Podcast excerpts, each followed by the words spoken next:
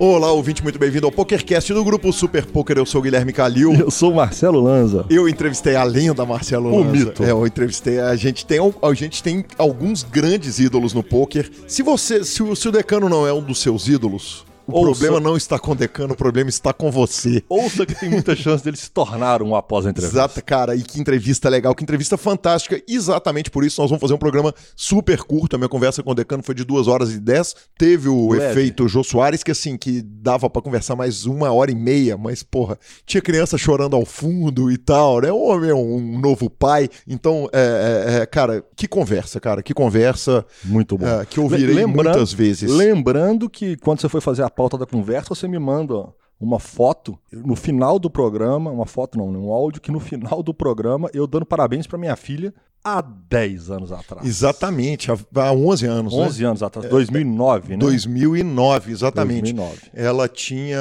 Feito aniversário de Feito 9 aniversário anos. de 9 anos, ela tá com 19. Tá com 19. Ah, então falei isso errado. Falei, falei que ela tinha 20 com o decano. E, cara, no final da entrevista com o decano, que você vai ouvir na parte que vem, eu tava conversando com o Pitão sobre a entrevista do Rocha, que é o, o jovem que ganhou o, o Oscar de Revelação. Aí eu virei e falei, cara, e vou entrevistar o decano. Tem alguma pergunta que você quer que faça? Tenho. Perguntas por que, que ele gosta tanto de nuggets. eu perguntei pro decano, a pergunta era pro Rocha. O decano não entendeu nada. Mas isso você vai ouvir na segunda parte e Variância, vai se variância. divertir variância. Desculpa o spoiler. Então é isso aí. Gravei também com o Sérgio Prado, Lanza. É, foi sensacional, cara, a, a gravação com o Serginho. Uma gravação que era meu sonho fazer, falar de rock and roll. E a gente ia falar de rock and roll, livros, etc, etc. Cara, só falamos de rock and roll. Na hora que deu duas horas, paramos a gravação e ficamos de gravar outro pra falar de cinema, mais um pra falar de livros. E depois a palestra dele de cervejas e... E hambúrgueres. E hambúrgueres, exatamente. Sensacional. Um dos maiores entendedores de hambúrguer da cidade de São Paulo, quiçá o maior. Quiçá do mundo. para ouvir um podcast, os Google Podcasts ou Apple Podcasts. Estamos também no Spotify, no Deezer. O YouTube é a pior forma de ouvir, mas você pode ouvir por lá. Errado é não ouvir. Nos indique, nos dê cinco estrelas. Troque suas fichas pelo Fichasnet. Perguntas, participações, sugestões, promoções e comentários. O nosso e-mail é pokercast.gruposuperpoker.com.br, Instagram e Twitter, arroba Gui e arroba Lanzamaia. 31 97518 9609 é o nosso grupo do Telegram. Você jogou, Lanzinha? Eu não, eu não. Eu tô vendo aqui na pauta que o senhor foi procurar jogo no carnaval. Exatamente. E não achei. Mas se o senhor tivesse ido pro poker ou pro PP Poker, o senhor tinha achado. É, mas, cara, sabe o que aconteceu? Os clubes avisaram que, ia tá- que iam estar abertos no sábado à noite. Sábado eu tava absoluto. Aliás, eu fiquei tranquilo quase o carnaval inteiro. Quase. E, e aí eu fui pro. Peguei um Uber, liguei pro, pro, pro espetinho, fui pra lá. Cheguei, só tinha um jogo de holding com 10 caras na fila de espera. Levantei, peguei um Uber, fui pro Sierra. Cheguei no Sierra, estavam os líderes sentados olhando pro teto, não tinha nenhum jogo e nenhum clube de Belo Horizonte. Aparentemente a turma curte carnaval, ao contrário de mim. E. Mas é o espírito de carnaval. É o cara não ter que trabalhar no dia seguinte. Então é mais do que o carnaval. Às vezes o cara não tá no bloquinho, às vezes o cara não tá no show, às vezes o cara tá apenas em casa bebendo e sendo feliz e vendo Netflix, que seja. Exatamente, eu achei que eu ia tomar dinheiro de alguém ou, ou, ou perder tentando. Exato. E o que é o mais importante. É, e não consegui. Bora pra notícia, porque o Notícias, programa tá grande. exatamente, tem que estar curto a- a- o corpo do programa. E hoje. nada parece detê-lo. WSOP solta a grade de torneios online para 2020. Lanza, ó, três notícias, duas da WSOP. aí. Não, eles gostam, né?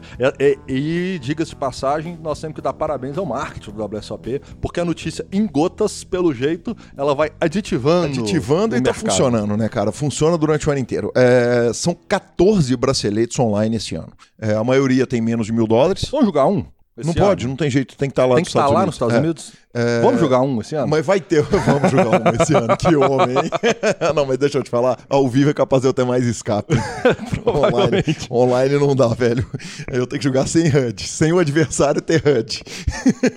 mas, cara, é, a maioria dos torneios tem menos de mil dólares, tem um de 3,500, um de 10 mil dólares. Os torneios acontecem no WSOP.com. A galera reclama pra caramba do software, inclusive o software de celular dos caras só tem holding. O Omaha, os torneios de Omaha têm que ser jogados Em laptop. é, em, em desktop, Desktop. exatamente. Laptop, é. É, computador, já. computador, perdão. E aí eu vou te fazer aquela velha pergunta, Lanzinha. Bracelete online vale menos? Sim e não.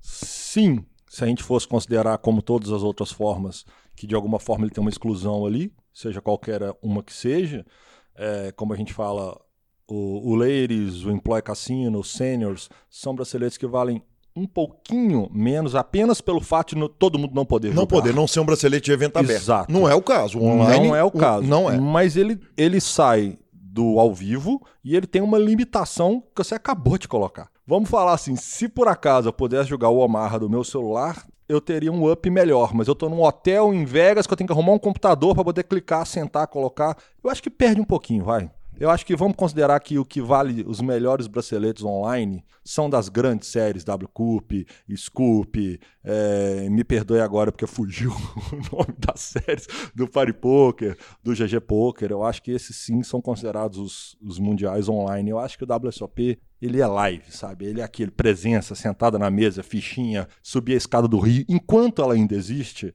né? Ver aquela coisa maravilhosa, ver os jogadores, aquele ambiente, aquele lugar com a, com a foto dos mitos nas paredes. Eu acho que isso é o WSOP. Ah, pergunta seguinte: se o bracelete online foi vencido por um brasileiro, ele vale igual ao, ao, ao bracelete ao vivo? Ele vale um pouco menos, mas ele vale, ele vale, ele vale igual um bracelete é, ao vivo do americano. É, exatamente. Eu acho que se, se for brasileiro ganhando, ele vale mais. Nós vamos comemorar igual, vai ser entrevistado no PokerCast.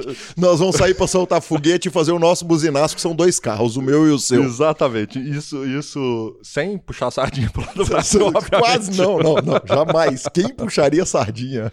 E falando em WSOP, anuncia como será a transmissão do Main Event, senhor. Isso, Lanzinha, basicamente é o seguinte, na hora que eu fui lá debulhar a notícia, basicamente é a mesma transmissão do ano passado. É, muita coisa no PokerGo, PokerGo inclusive transmitindo alguns eventos paralelos, vários eventos paralelos. Aí a ESPN vai transmitir todos os dias de Main Event, então a transmissão vai ter dia que é de 8 às 10, 8 à meia-noite, é, enfim, horários americanos, a gente tem que ver como é que vai ser. Hoje, no Piada Interna, podcast do, do Ari Aguiar e do Sérgio Prado, eles falaram que eles não podem nem falar ainda a respeito de, de, de disso, porque a ESPN brasileira ainda não sabe qual que vai ser o, o esquema de transmissão deles. Mas sabemos que eles estarão lá? Está certo. É, não, sempre esteve, né? Sempre né? estiveram. Porque não é possível que, é- que vai é ser o- diferente. É a graça e o diferencial, todo mundo já espera É. o- os dois lá. E, e eles levam convidados cada vez melhores. Eu, eu gosto muito da transmissão deles. Não, eu adoro. É uma transmissão. Gente, tem essa diferença. Lembra muito disso. Eu sempre brinquei muito disso com o Calil. Nós fizemos uma transmissão juntos uma vez, durante 50 horas quase, em 5 dias de transmissão,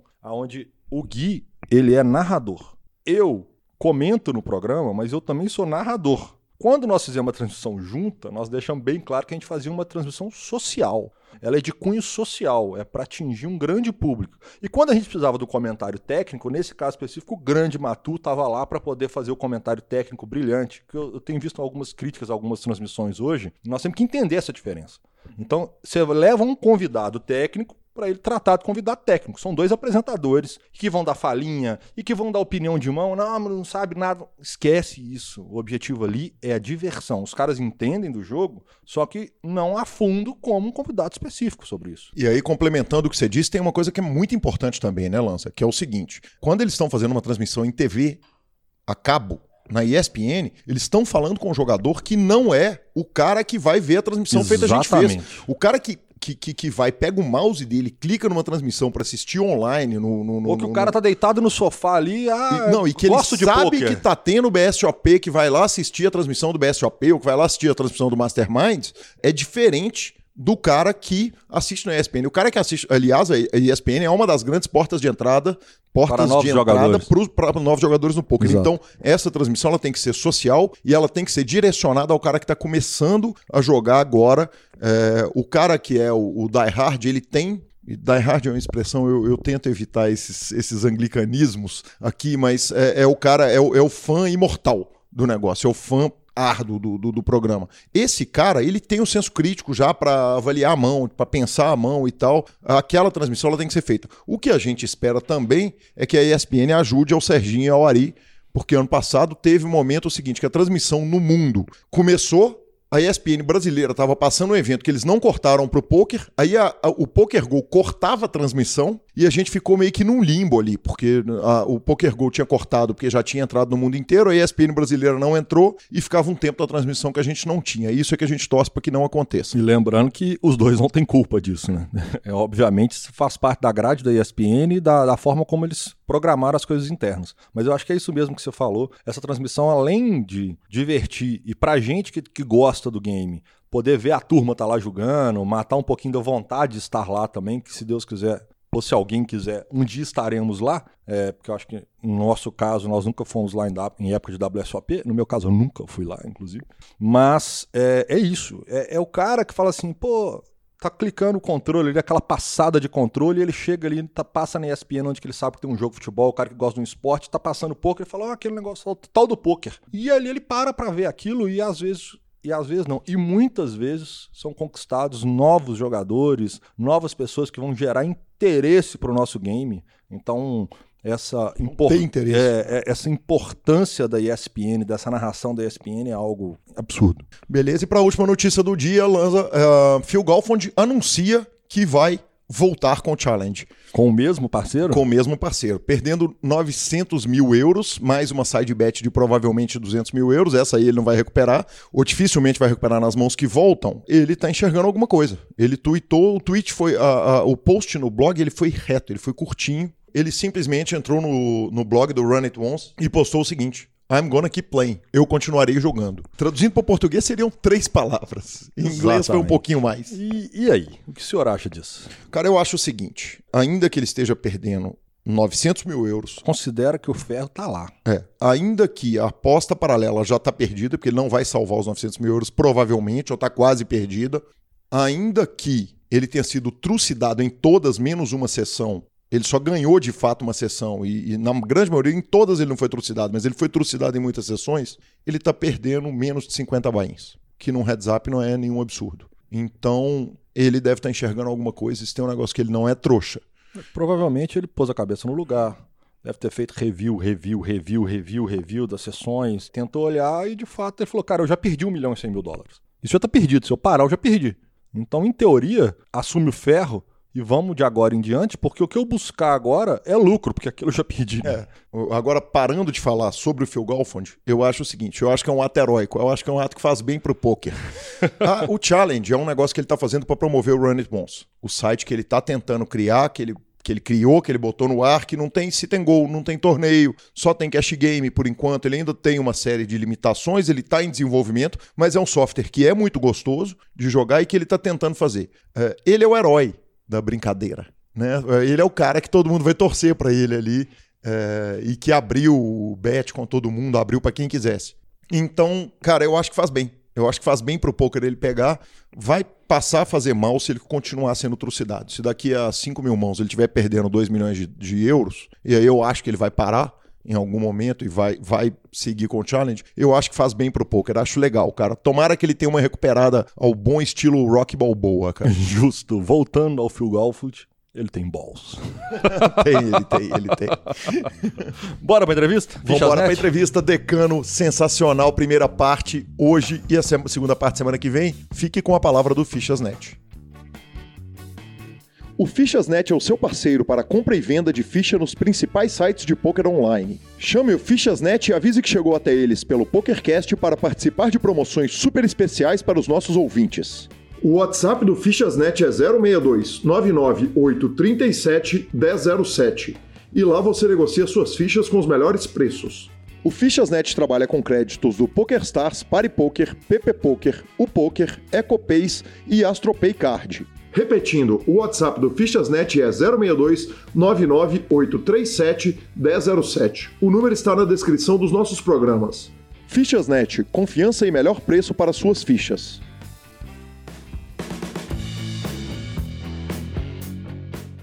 Estamos de volta com a entrevista da edição. É com grande satisfação que recebo aqui um dos meus grandes ídolos do poker, os maiores ídolos do cenário mundial, dono de bracelete, que já tive o prazer de entrevistar lá em 2009 é, e, e volto aqui. É, é, Decano, muito bem-vindo ao PokerCast. Que satisfação, que gosto de ter aqui.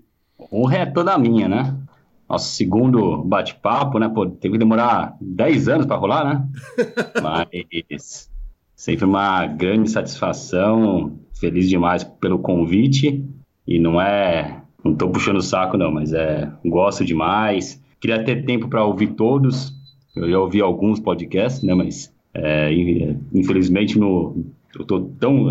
Eu arrumei tanta coisa para fazer na minha vida que, que é raro eu conseguir reservar um tempo ali para ver podcasts, para ver mídias sociais. Eu, mas vai, vai ser um bate-papo bem, bem show de bola. O pessoal vai gostar, tenho certeza. Não tem a menor dúvida, Decano. É, eu começo te contando uma história que não tem como se lembrar de tantos detalhes. Eu fui lá ouvir o nosso podcast número 25, ainda é, trabalhava na Card Player Brasil. O Lanza, para você ter uma ideia, dá parabéns à Júlia, a filha dele que tinha 9 anos de idade e hoje está com 20. Acabou de passar que no vestibular. Você tá velho, hein, cara? Eu, é, só eu. e você tinha acabado de gravar o evento 16 da WCUP, o maior resultado de poker da história do poker, o maior resultado da história do poker online no Brasil, na época, para 250 mil dólares tinha Triple Crown, que era muito rara ainda na época, e era segundo do Pocket Fives é, no momento daquela entrevista. Decano, eu, eu vou pular a entrevista de quem era o decano antes do poker, porque quem quiser, essa informação tá às ordens na, na internet, tem em todos os lugares. Mas uma coisa me marca demais, que é o seguinte, a gente fala que o grande teste do poker, toda vez que a gente vê um menino explodindo, e o nosso provável próximo entrevistado é o Oscar de revelação do poker da, da Card Player, é, é, jogador do samba, mas toda vez que a gente vê alguém estourando, quer dizer, foi o caso com o Isildo, os grandes nomes estourando, a gente fala, cara, uhum. o teste que vale é o teste do tempo. E, o, de, e o, decano é, a, é, é, é o, o, a descrição total do teste do tempo. Conta pra gente, cara. Eu queria que você contasse pra gente a evolução, quer dizer, daquele momento, da cravada do WCUP até chegar hoje, essa, é, é, é, essa evolução, essa vida de jogador, como é que foi funcionando as coisas e, e, e andando aí. Cara, é assim, bom, tudo começou com um sonho, né, do, de, de poder sair do banco e trabalhar em algo que realmente fosse algo que a gente ama, que a gente ama fazer, que é jogar poker, né? Uhum. Então, eu naquele quando eu conheci o poker, eu prometi uma coisa para mim e eu pensei, eu falei, cara, isso aqui é o que eu quero fazer pro resto da minha vida e, e eu sei, e eu quero trabalhar com com poker até o fim da minha, da minha vida. Lógico que ó, a vida é muito longa, muitas coisas acontecem, mas essa paixão nunca acabou, né? Mesmo eu jogando é, bem menos do que eu gostaria, muito menos, é, essa paixão é algo que é impressionante, né? Hoje, por incrível que pareça, eu estudo bem mais do que eu estudava quando eu jogava, né? Até por conta do... Eu me cobro demais para estar tá em alto nível ali, para poder ensinar. Então eu vejo que é o que você falou, né? O, é uma trajetória muito longa, né? Uma carreira de. É, Estou indo para o meu 14 ano, ou 13, sei lá. Eu sei que eu comecei em 2006, 2007 como profissional, mas é, é o que você falou, cara. O tempo é muito. O tempo é cruel, né? O tempo ele vai te mostrar quem que, quem que é quem. Né? E é muito difícil você se manter no topo durante muito tempo. Né? Então eu vejo ali o pessoal que que começou que eu comecei junto, né? E você vê que praticamente sobrou quem ali o Akari, né? Que continua tendo resultados, que continua correndo às vezes o circuito, tá até jogando mais que eu, que era improvável, né? Uhum. E você acaba vendo pouquíssimos nomes ali da, daquela época que sobreviveram no tempo, né?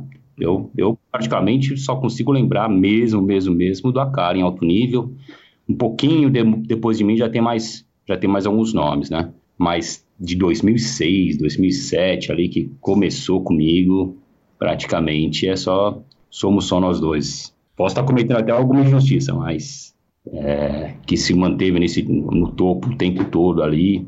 Lógico que a gente não ganha sempre, mas no topo mesmo é realmente só só a gente. É, então fico muito feliz de estar de ter, de ter conquistado tudo isso, né? De ter uma de ter uma carreira vitoriosa em todos os sentidos. Eu tenho só posso agradecer, né? Não posso reclamar de nada.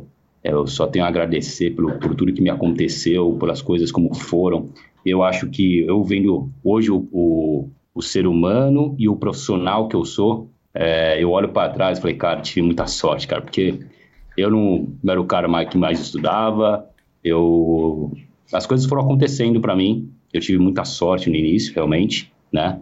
É, de pegar o pouco na época que, que eu peguei, de ser melhor que os outros naquela época, de, de que apesar de ter muita gente boa, eu acabei muitas vezes dando sorte ali, cravando torneios, tendo indo muito, praticamente toda a reta final que eu fazia, eu ia lá cravava, ou era top 3, ou segundo lugar. Do 2000 e, de 2007 até 2011, eu tive um prêmio de seis dígitos em toda a minha carreira, cara. Então é. E eu tenho certeza que foi sorte. Uhum. Acho que eu tenho meus méritos, não estou me desmerecendo, mas pelo que eu estudava, pelo que eu vejo que outras pessoas se dedicavam, enfim, graças a Deus as, as coisas aconteceram de forma muito positiva para mim. Depois, sim, depois de, é, principalmente depois do bracelete, eu é, e também quando eu comecei a dar coach, né, que foi em 2012, eu comecei a, a, a estudar e a ter uma didática, né, de, de estudo, método de ensino. A gente vai aprendendo também a ensinar e hoje ser um, uma, uma, referência ali na, em termos de, de cursos, de coaching, ensino, né? Ainda tem muita coisa vindo por aí, a, a, a tecnologia chegando e as coisas vão mudando, enfim, tem muita coisa legal. Decano, é, eu acho que tem uma, uma lição importante de vida a ser aprendida. Quando você fala o seguinte, ficamos eu e o Akari daquela primeira leva como jogadores. É, a pergunta que me vem é a seguinte: a, a, analogia que a gente faz do poker é o seguinte: é uma cadeira que tem um monte de perna e essas pernas elas têm que estar equilibradas para que a cadeira fique em pé. Então ali a uhum. parte técnica, o estudo, a disciplina, a vontade de grindar, quer dizer, um monte de perna. Em que perna que você acha que aqueles caras que estavam lá no começo com vocês se perderam na carreira, que eles não deram conta de acompanhar? Porque o fenômeno, evidentemente, ele não é nacional, ele é mundial. Você tem o Daniel Negrano acompanhando, e talvez não tenhamos nem o Phil Ivey. Essa é uma discussão a, ter, a, a acontecer se o Phil Ivey hoje entra no Super High Roller e, e, enfrenta os caras pau a pau. Onde que você acha que os caras que estavam ali no começo se perderam na maioria? Evidentemente a gente não vai citar caso a caso. É um conjunto de fatores, né? Porque ser bom no poker é muito possível, né? Tem, nós temos hoje, acho que dezenas, talvez mais de uma centena de jogadores muito bons do Brasil, né? Conta dos times e do, de, né, eu, já, eu tenho mais de 3 mil alunos, então as, as pessoas, os jogadores, quem se dedica, acaba ficando bom. Mas eu, eu remeto muito à história do rock lutador, que todo mundo conhece, cara. Então, cara, vai ter uma hora que você vai apanhar demais. Vai ter hora que o baralho vai te judiar, que a tua família não vai te apoiar, que, a, que as contas vão bater ali você, e você precisa pagar a conta e não dá. E então você tem que estar muito bem, muito. Você tem que estar primeiro com a confiança lá em cima, né? Em qualquer esporte é, que você não tenha confiança, você vai chutar de três, não vai entrar, você vai chutar o pênalti na trave e não tem, não tem jeito. Então a confiança, é, é, a confiança tem que estar acima de tudo, né? E a uhum. confiança só vem com conhecimento e com, e com muita dedicação. Então, uma coisa que eu nunca tive dúvida da minha, na minha carreira é do quanto eu era bom de poker, né? O quanto, modéstia à parte falando, o quanto eu conheço desse jogo, né? Lógico que eu não sou o nerd do Pio Solver, não fico lá fazendo cálculos todo dia como muitos dos meus amigos fazem e se dedicam, né? E eu, eu admiro muito isso. É, mas eu sei do meu conhecimento, eu sei do meu valor, eu sei do que eu de, de, que nada nessa nessa vida é por acaso. Então eu faço uma analogia com, com aquela história até por tem um parceiro que se chama Balboa, né, que é uma minha agência de, de marketing, que é minha parceira. Eu gosto muito da história do, do rock, né? Então não é muito que, que você. O, o, que, o que conta não são suas vitórias, né? É, é, você conseguir levantar cada porrada que você toma. E na nossa vida isso é normal, né? É, é normal a gente tomar pancadas, não só na, na, na, parte profissional, mas na parte pessoal, né? As coisas vão, vão acontecendo ali. E então você tem que estar tá, você tem que estar tá quase que blindado, né? Então eu sempre fui um cara é, que eu me considero mentalmente muito forte, mentalmente muito forte. Então isso é, poucas vezes isso me abalou. Então quando alguém, graças a Deus eu tenho uma legião de fãs que eu nunca esperei ter assim na, na minha vida, mas que você não pode nem uh, se considerar o melhor jogador do Brasil quando todos te falam isso, e nem se considerar o pior jogador do mundo quando, é, quando as vitórias não vêm, ou quando você, de repente, está num GPI lá. Eu lembro muito bem dessa, nessa época lá, que eu tomei um couro lá no primeiro, na primeira rodada, eu tomei 3 a 0 lá no, no, no HU, e o Akari lá me bancou, e aí eu tive muito mais vitórias contra os melhores do mundo em heads up do que... Então, assim, você tem que ser muito consciente das coisas, tem que estar muito, é, tem que estar muito, tem que ter muita clareza daquilo que você, daquilo que você é, né? Tanto como ser humano como profissional. E eu vejo que muitas, né? Eu conheço algumas histórias, você também conhece aí, de, pessoa, de pessoas que têm, que, eram, que tinham talento para o jogo, que eram, inclusive, até mais, mais disciplinados, talvez até do que eu, em termos de, de estudo e dedicação, mas que em algum momento escorregaram. Ou priorizaram outras coisas na vida, né? É, ou realmente não aguentaram tanta pancada ali, teve alguma algum ponto que eles acabaram se, se perdendo, né? Então, é difícil estar em alto nível o tempo todo. Né? E eu acho que, que realmente é para poucos, né? Não, não, adianta a gente é, ficar é, assim procurando muita gente, né? Sempre, sempre vai ter alguém ali que está ou no nível intermediário, ou é, dá um big hit, né? É, é, o churrilho acontece também, né? Aconteceram várias pessoas ali de mesas finais seguidas, gravadas seguidas, né? Mas tem que querer muito, né? Muito, tem que querer demais. Você vê o, pessoas que chegaram nesse topo e que não quiseram mais. Você vê um Daniel Coleman, você vê um próprio Fedor, você vê caras que... Oi? Timex, uh, uh, Vanessa Selbst, Vanessa Selbst. Então você vê pessoas, assim, gênios do, do, do, jogo e que é muito difícil. Quando você chega no topo, se, se você for muito movido a desafios, você acaba não tendo mais para onde ir, né? E no, quando a gente fala do poker, a gente fala de um imponderável, né? Então é muito difícil você é, é impossível pela, pela matemática do jogo você cravar torneio, cravar, cravar, cravar e ficar cravando torneios inclusive de fields gigantescos a todo momento, né? Então, as pessoas não têm consciência disso, né? Elas acham que o fato de, sei lá, de ficar três meses ali sem acertar nada gigantesco ou ficar para trás é o fim do mundo. E não é, é a variância do jogo, né? E você tem que ter, e quando você tem consciência de que você está se dedicando, que você está estudando, que você está com as pessoas certas ao seu lado, te ajudando a estar tá no topo, então você tem que tranquilidade para para passar por esses momentos, porque todo mundo vai passar por esses momentos, não tem, pode ser o melhor jogador do mundo que não tem escape. Decano, o Fedor essa semana tweetou que dos 18 aos 25 anos é, de idade da vida dele, ele dedicou cada minuto a, a, a aprender mais a respeito do jogo.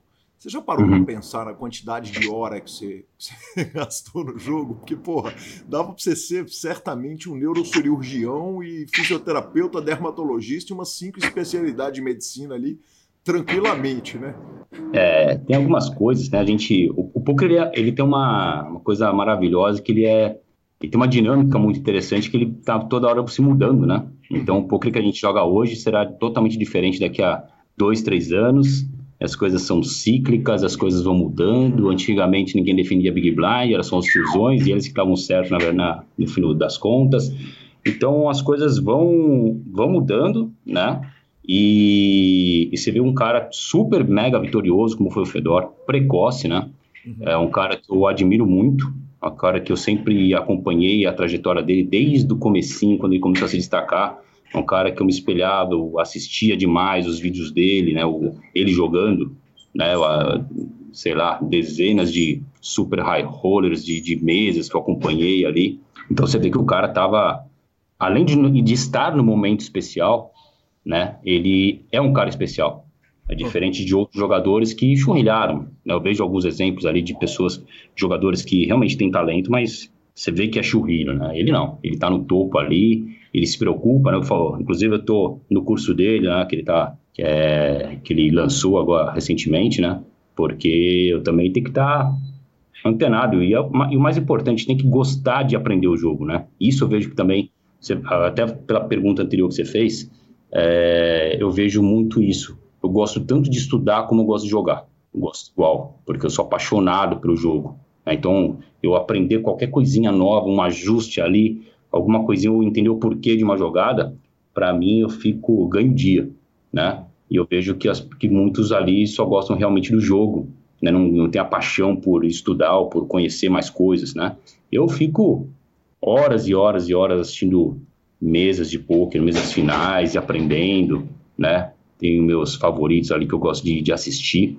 Então, eu vejo que isso também falta para os jogadores, né? O pessoal é, não, não respira poker, né? Para você ser... Porque a gente está falando de um alto, altíssimo nível, né? Estamos falando de um nível, assim, não é só ser profissional e, e ganhar dinheiro com o poker, não. Hoje nós estamos falando de uma de realmente estar num nível que é quase chegar a ponto de, de, de, de talvez ser considerado o melhor do mundo, né? Ou de chegar numa liderança de ranking do, do Pocket Fives, né? Ou de estar, tá, ou mesmo ser o melhor do Brasil, né? Então, hoje é muito difícil, né? Você tá com os times ali, com a tecnologia, evolução, todo mundo se ajudando, todo mundo pensando em novas, novas estratégias de jogo. É muito difícil você estar tá é, realmente no topo, né? Então eu sinto que falta isso, sinto que falta gostar mais de, de estudar, né? Também. Então isso é fundamental. Decano, é, na sua vida atual, qual, qual o percentual de tempo que você gasta estudando e o percentual de tempo que você gasta jogando? Obviamente, fora as funções de pai, marido, vida, vida social, quer dizer, sentado para o jogo, no, no, no, seu tempo, sentado no escritório, no computador, qual o percentual de um e de outro que você gasta? Então, hoje, Gui, aconteceu, aconteceram muitas coisas nesses uh, últimos, principalmente, três, do, dois, três anos, né? Uhum. E que afetaram essa, essa, essa parte como jogador de pôquer. A primeira delas é que eu me, eu, em 2016, quando eu lancei meu primeiro curso online, eu já dava coaching presencial antes e eu, eu investi, na época, era 50 mil reais numa mentoria né, de, de marketing digital para aprender a, a, a, se eu queria lançar um, um, curso online, né, eu tinha que, que aprender a, a fazer isso. E no final de 2016 eu fiz o lançamento, né? E foi uma febre ali, todo mundo queria lançar, a Poker Lab lançou, o Forbet lançou. Inclusive o, o Sketch foi um cara que me ajudou bastante, que a gente fez isso meio sozinho, né? Sem agência, no peito ali, do, do, com o nosso conhecimento ali, mais ou menos de marketing digital, a gente pegou e conseguiu fazer os lançamentos. Uhum. Mas quando eu lembro que 2017 foi um ano que eu, eu refleti bastante, porque eu falei, bom, ou eu pego e me junto com alguém que, que realmente seja fantástico nessa parte, me ajude, uma, uma agência de marketing digital foda, ou eu vou desencanar. Né? Eu pego, não vou ficar lançando mais nada, vou focar na minha carreira de jogador e na, nas minhas coisas e pronto. E aí é, teve um casamento também que do outro lado o, o Peçanho ele quis focar mais na carreira de jogador, ele tava, ele teve os problemas ali, é, alguns problemas pessoais, familiares ali, enfim, e aí ele pegou e conseguiu superar essa parte, voltou a ser jogador e não queria mais é, se dedicar tanto à parte de, de cursos, né? E aí ac acabou que a Balboa, que era a agência que, que inclusive o Leozinho, né, que, que é o estrategista ali da, de toda a parte de marketing, era é primo do, do né?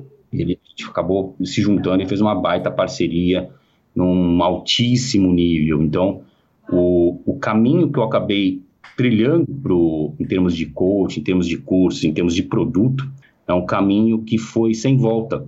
Então, o nível de exigência, o nível de dedicação para esse negócio é algo surreal. Tanto que, eu, eu, eu, brinco, né? A gente não tem concorrente praticamente porque simplesmente porque é muito difícil, cara. Tem que estar todo mundo em alto nível, se especializando, vivenciando aquilo, entendendo como é que funciona o business, né? E tem muita entrega.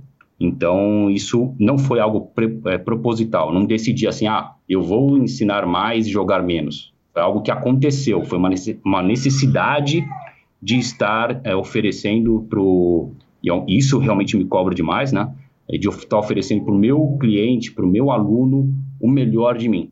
E então hoje a gente tem vários produtos ali na prateleira, desde um, uma mentoria mais cara até um, um produto de entrada ali para o pessoal pegar gosto por, por estudar poker.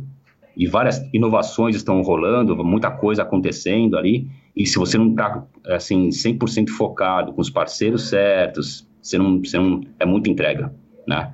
Então hoje eu consigo dar é, assim é, pisar um pouquinho no freio, pensar em reservar umas horas ali para eu, eu voltar a jogar, que é o que eu amo fazer, né? pelo menos ter dois dias da semana grindando. Só que a veia de, de, de gestor, de empresário, acabou também me picando.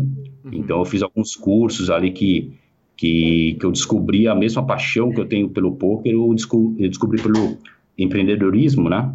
Então você acaba entendendo as coisas, como faz sentido as coisas, né? Eu tive a oportunidade de dar aula para o Thales Gomes, que é um cara que eu admiro bastante, né? Um molecão, e que tem tanto conhecimento, que tem tanta história já vivida, que está transformando é, o Brasil, né? Que tem contato com, com, os maiores empresários, é um cara respeitado com a idade, idade que ele tem. E fiz o curso dele, né? A imersão do Gestão 4.0. Tenho é, outro aluno também, o Edu, que é um grande que tem que recentemente tem se mostrado um grande mentor ali para mim, tem me ajudado. Então, é, assim como no poker, eu estou me cercando de pessoas, né? O poker me deu essa oportunidade de estar com pessoas muito boas, né? Então, é, entender como é que funciona tudo faz com que a gente foque em outras coisas, né? Então, eu tenho focado em algumas outras paixões. Então, estou descobrindo o mercado de apostas esportivas que está vindo forte no Brasil, né? Estou tendo outros projetos relacionados também ao poker, né? vamos lançar aplicativo que vai ser bem legal. Enfim, temos, eu estou praticamente em cinco empresas diferentes.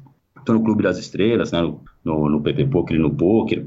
Então, eu estou em cinco empresas, cinco projetos dif diferentes que estão interligados de uma certa forma, mas que consomem muito meu tempo, né? Então, é, é algo que eu ainda eu penso bastante, reflito. Agora, com a chegada do meu molecão, aí tá com é, seis meses e meio, então também eu faço questão de me dedicar, dedicar o máximo de tempo que eu consigo também para dar atenção para ele, para minha família, para Marina e para os meus amigos, enfim, é algo que eu tenho que e tá sempre renovando, né, as, as minhas a minha agenda, né, que é, que é algo fundamental para mim.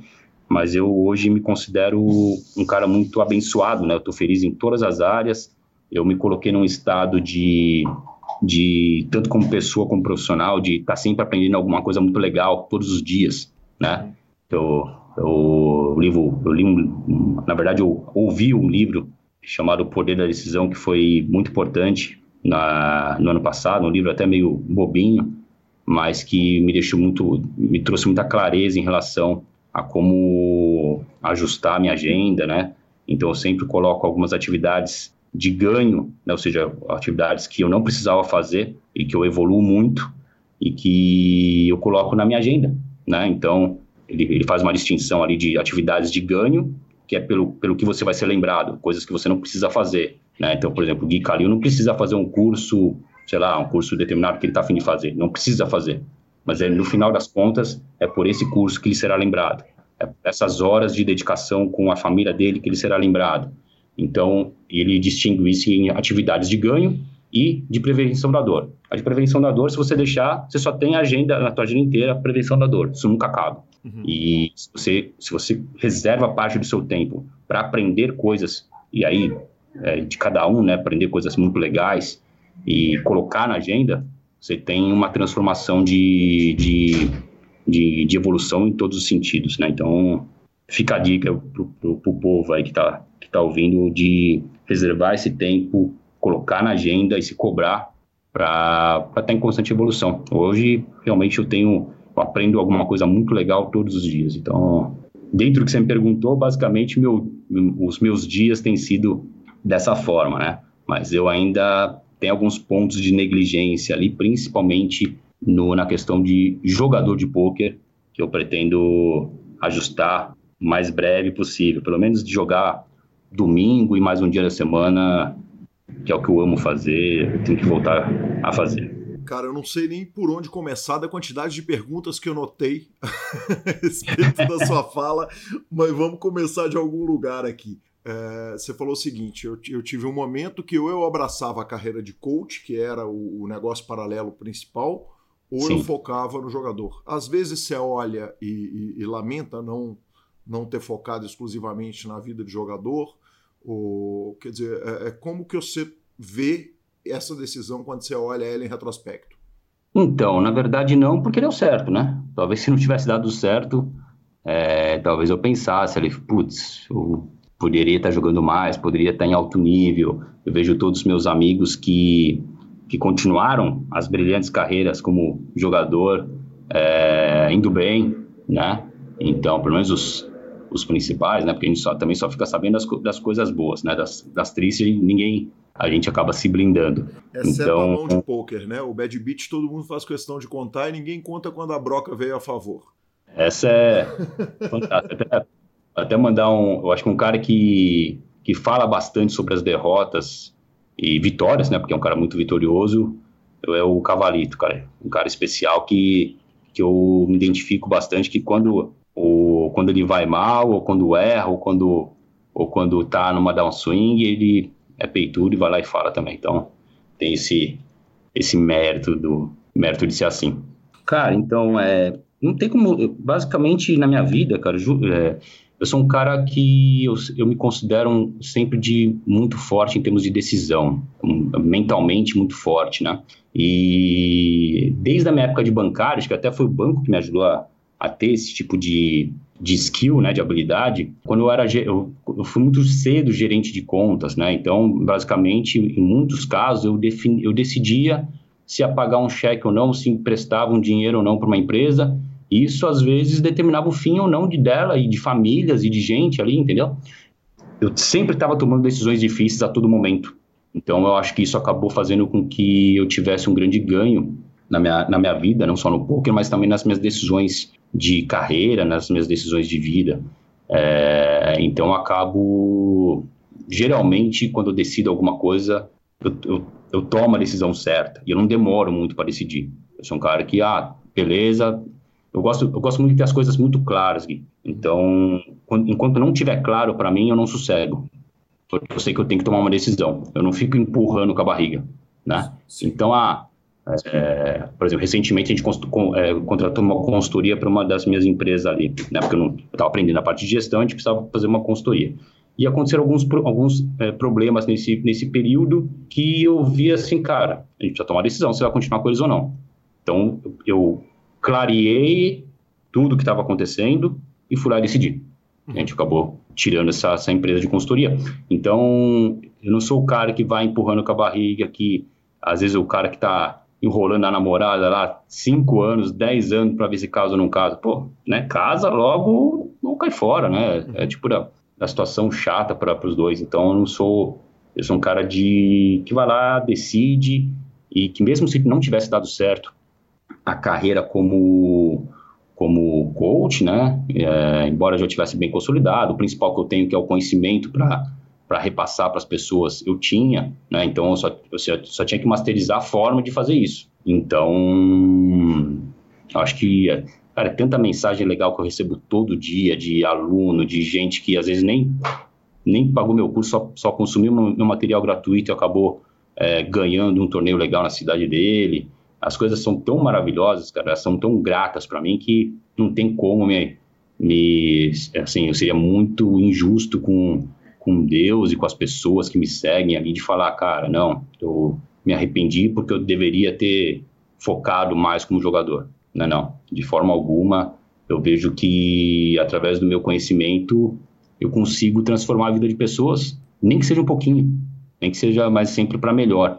E isso tem um peso muito grande nessa nessa minha análise quando eu vejo, putz, realmente eu poderia ter tá jogando bem mais, poderia estar tá jogando cinco vezes por semana, poderia estar tá no topo do topo, porque eu sei que eu tenho condições de fazer isso. Mas, assim, até eu só me puno um pouquinho por não estar jogando pelo menos duas vezes por semana. Acho o mínimo para do que eu amo poker, eu acho que eu tinha que estar fazendo. Mas fora isso, arrependimento zero ali de ter me dedicado tanto para transformar realmente o, o, amadores em jogadores melhores, é, amadores em profissionais, que acontece algumas vezes, e de forma do meu jeito, né? Pegando o meu conhecimento, que é o, maior é, legal que eu posso deixar, é, eu conseguir repassar para alguém. Né? Então, para mim, isso seria muito injusto eu falar que me arrependo, seria até egoísta da minha parte falar não, deveria ter, não deveria ter feito nada disso e deveria ter seguido a carreira de jogador. Infelizmente, somos um só. É, eu acho que mais do que deveria era o seguinte, era o poderia, né? Era aquele, aquele contemplar o seguinte, o que, que seria se fosse diferente? Quer dizer, é, é, talvez o decano pudesse estar tá jogando esses super high rollers. É, qual que é a sua visão a respeito, por exemplo, desses caras? Quer dizer, dos Stephen Chidwick que estão rodando o circuito, jogando super high roller, todos suapados e tal. Chega num ponto que você que, que tem que ser um, com perdão do palavreado, já que o programa ele é para adultos, o cara tem que ser um puta de um degenerado para dar bain de 300 mil dólares toda hora, ou você olha e fala, porra, quem sabe eu podia estar tá ali engatado com essa galera e, e, e sentado jogando com esses caras especificamente? Pô, Gui, é bem legal essa pergunta, porque eu acho que na vida, cara, eu sempre fico muito focado nisso. Na vida, é, eu falo sempre para as pessoas que estão perto de mim, até para os meus alunos, eu falo, a principal pergunta que você tem que se fazer na sua vida é o que você quer, uhum. né? Então você quer estar, tá, você quer dinheiro, você quer estar tá bem na, com a tua família, você quer estar tá bem, uh, você quer ser o melhor jogador de poker do mundo, você quer saber o que você quer. E aí sim, você, você não pode deixar as coisas te levarem a fazer as coisas. Né? Você não pode deixar, ah, de repente eu estou no super high roller, não. Isso aí tem que ser algo que você realmente quer muito, uhum. né? Só porque é uma entrega tão grande e é um, e é assim, é, você, tem que, você tem que estar com uma cabeça tão tranquila para jogar bains tão altos, né? Não é à toa que chamam nosebleeds, uhum. e, e que, é, que você tem que querer muito estar tá ali. Então, se você não querer muito estar tá ali, você está no lugar errado. Uhum. Então, assim, se você perguntar para mim se eu queria estar tá lá, não, não queria estar tá lá. Se eu, se eu quisesse, eu ia me dedicar ao máximo para realmente estar numa. É, se merecedor de estar no, no, entre os maiores do mundo ali se degladiando e, e jogando ali. Eu não sei nem se as pessoas que estão ali, se elas se fazem essa pergunta. Eu tenho certeza que o Steve 444 se faz, uhum. porque ninguém se mantém no topo com uma dedicação e com a genialidade que ele faz, que, que é muito mais, não ser tão genial, mas ser tão é, dedicado, né, acho que é a palavra certa, para estar tá ali, há tanto tempo ali destruindo o field. Então, é muito disso. Ah, cara, o que, que você quer? Você quer realmente estar ali no, no Super High Roller? Então, e você fazer a, a, a medição. Cara, para estar tá lá, eu vou precisar de. O que, que eu vou precisar? Cara, você vai precisar se horas e horas e horas e horas de dedicação, investir muita grana em, em, em coaching. Você vai ter que estar tá com. É, se cercar das pessoas certas para estar tá ali. Isso é uma. Isso é algo que é, é, tem muita entrega. Tem, você tem que querer isso acima de tudo e eu não eu jamais ia querer pagar esse preço né? eu tenho outras coisas outras prioridades na minha vida que que eu prefiro tocar. Mas acho que basicamente é essa pergunta que você tem que fazer né? O que, que você quer na sua vida né? quais são as pense no mundo maravilhoso amanhã. Como seria esse mundo? Ah esse mundo seria assim assim assim. Tá você está disposto a pagar o preço para isso? Cara não não estou disposto. Então esquece tira da frente e vai sonhar com outra coisa. Pega pensa outra coisa e, e pronto. Então isso tem que estar muito claro, né? Senão você não, não consegue realmente entregar. Da sua fala veio se cercar das pessoas corretas para isso. Você não é um cara, um jogador de time, especificamente. Quem está no grupo de WhatsApp do decano que discute os paradão, que discute as mãos, que discute cada decisão, porque não tá. Quer dizer, a gente olha para o Kelvin, para citar um exemplo fácil aqui, o Proputão, que está aqui em Belo Horizonte, esses caras estão cercados de um monte de gente que eles estão discutindo cada ponto, cada spot, cada situação possível ali. Com quem que você discute isso, já que você não está diretamente num time? É, eu sempre eu tive uma facilidade muito grande de aprender assistindo os melhores. Então, toda vez que algum jogador, eu assistindo ali, por exemplo, o Fedor, uhum. e aí eu eu assistindo ele três horas ali jogando e felizão ali, assistindo, assistindo, e de repente ele fazia algo que eu falei, ué, mas o que, que esse cara tá fazendo? Né? Não só ele, né? mas quando você pega um super high roller da vida, você acaba aprendendo demais. Então você vê um João Simão lá, é, uma outra estratégia de jogo, você vê até pessoas que bem sucedidas, nem tão famosos mundialmente falando, mas pega, por exemplo, vai, o Caio Rei com a limparia lá que ele faz, limpe, limpe, limpe, limpe, você começa, você começa a falar, cara, o que, esses caras estão fazendo? Né? O que, que, é, que, que eu posso aprender com tudo isso? Porque até por não, nunca ter tido contato com, com times, né? O time é, é, é assim, é, é o supra-sumo da empresa bem-sucedida, né? É, você está num, num, alto nível de, de, de poker e você está num, num, num, método de constante aprendizado todo dia. Então, é muito bom né, você conseguir atingir, porque um vai puxando o outro. Então, realmente, só se você for muito desleixado que num time de ponta, né, como o próprio Samba que você falou, né, agora com o Padilha, com o Pitão, o pessoal todo ali, o Fera, e, ou um Forbet ali, por exemplo, né, e tem tantos outros, o Net arrebentando também, é, você vê que eles estão em constante evolução. Isso é o que eu trago para minha vida. Né? Tem que estar sempre aprendendo alguma coisa nova, constante evolução e tudo mais. Então, hoje eu, eu me coloco, em, em, principalmente nas, nos projetos que eu toco, o máximo de mim para estar em alto nível. Né? Uhum. Uh, ano passado, a gente tinha um grupo bem legal, que era com o, o próprio NET, tinha o Cavalito, quem mais estava lá? O Cane, estava o Gustavinho 222, depois chega, enfim, não quero ser, eu quero ser injusto e não lembrar de todo mundo. O La Serra chegou depois, o próprio Ramon chegou depois ali com, mas assim, foi bem no finalzinho lá, enfim. E aconteceu que a gente evoluía muito, né? A gente deveria ter estudado mais, uhum. mas enquanto estava rolando foi algo que foi muito proveitoso, né? Então, cada um deu uma, uma parte de uma contribuição uns mais, outros menos, faz parte do, do, do jogo ali, mas foi algo que realmente a gente, pelo menos, estava assim, em contato com os melhores, né? Quem mais? Eu tô praticamente todo o curso de tudo, o coaching dos melhores do mundo, eu tô inscrito, tô fazendo, né? Então, desde um Petrangelo, desde um uh, Doug Polk, até um, eu fiz o Bem CB, tô com o Fedora ali. Então, só que assim, eu vejo que principalmente o, essa pegada do, dos gringos, eles têm um, um, uma didática muito para profissionais.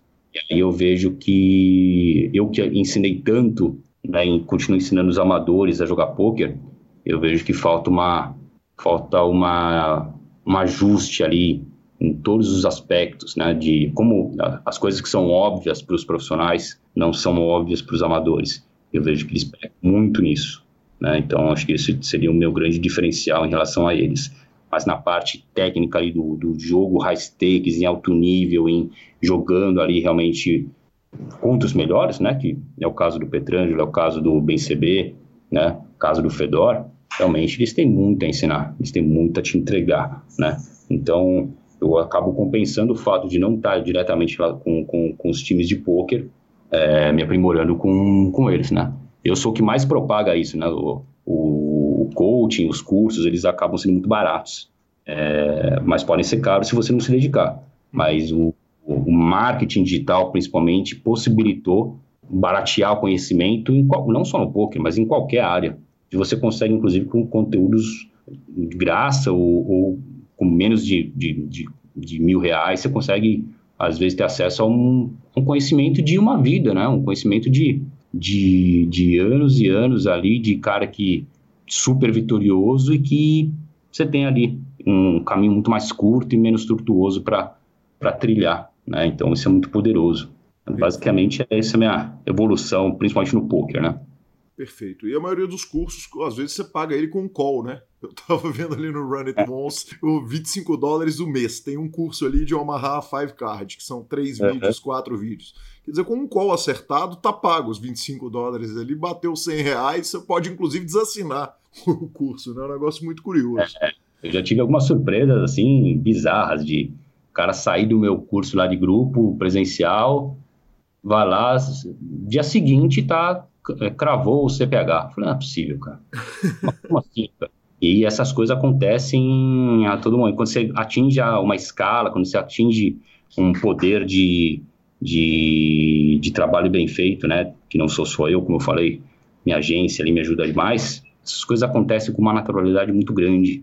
Né? Então, é a prova que você está tá trilhando o caminho certo, está transformando as vidas das pessoas. É lógico que cada um no seu quadrado, cada um tem. Eu tenho uma pequena parcela de participação no sucesso do, do, dos alunos. mas a gente, eu fico muito feliz, quase como se fosse eu mesmo ali, quando um aluno vai lá e, pode ser o torneio da cidade dele, não precisa nem ser algo tão grandioso, ou, do, ou sei lá, às vezes um home game que ele, que ele sempre era o pato da mesa e acaba é, sendo a piranha, né? Começa, começa essa piranha no meio dos, dos, dos, dos amigos, enfim, cada um na sua realidade, e eu fico muito feliz de, de conseguir contribuir. Então, cara, é muito barato. Hoje, o conhecimento em todas as áreas, ele está realmente muito barato. Eu fico me pensando como é que será isso daqui a alguns anos, né? As faculdades super caras, né?